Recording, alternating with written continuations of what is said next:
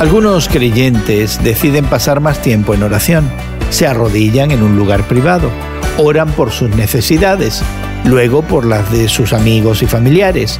Y cuando creen que ha pasado una hora, miran el reloj y han pasado solo unos pocos minutos. Hoy en la palabra, Lucas 18 nos enseña que ser persistentes en la oración no es cuestión de anotar minutos u horas.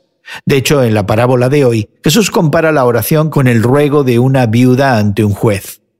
Jesús describe al juez corrupto como alguien que no tenía temor de Dios ni consideración de nadie. Esta imagen muestra el desbalance de poder que a menudo sentimos en la oración.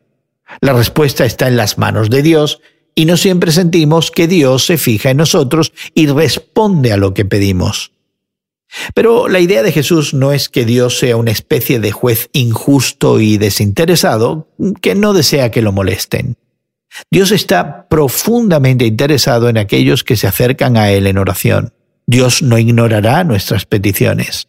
A diferencia del juez injusto, Dios no se negará a tratar con justicia a aquellos que acuden a Él buscando ayuda.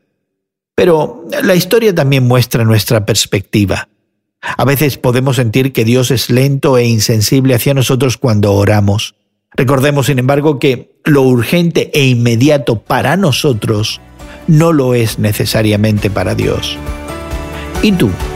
¿Estás esperando que Dios responda a alguna oración en particular? Hoy en la Palabra es una nueva forma de conocer la Biblia cada día con estudios preparados por profesores del Instituto Bíblico Moody. Encuentra Hoy en la Palabra en tu plataforma de podcast favorita. Más información en hoyenlapalabra.org.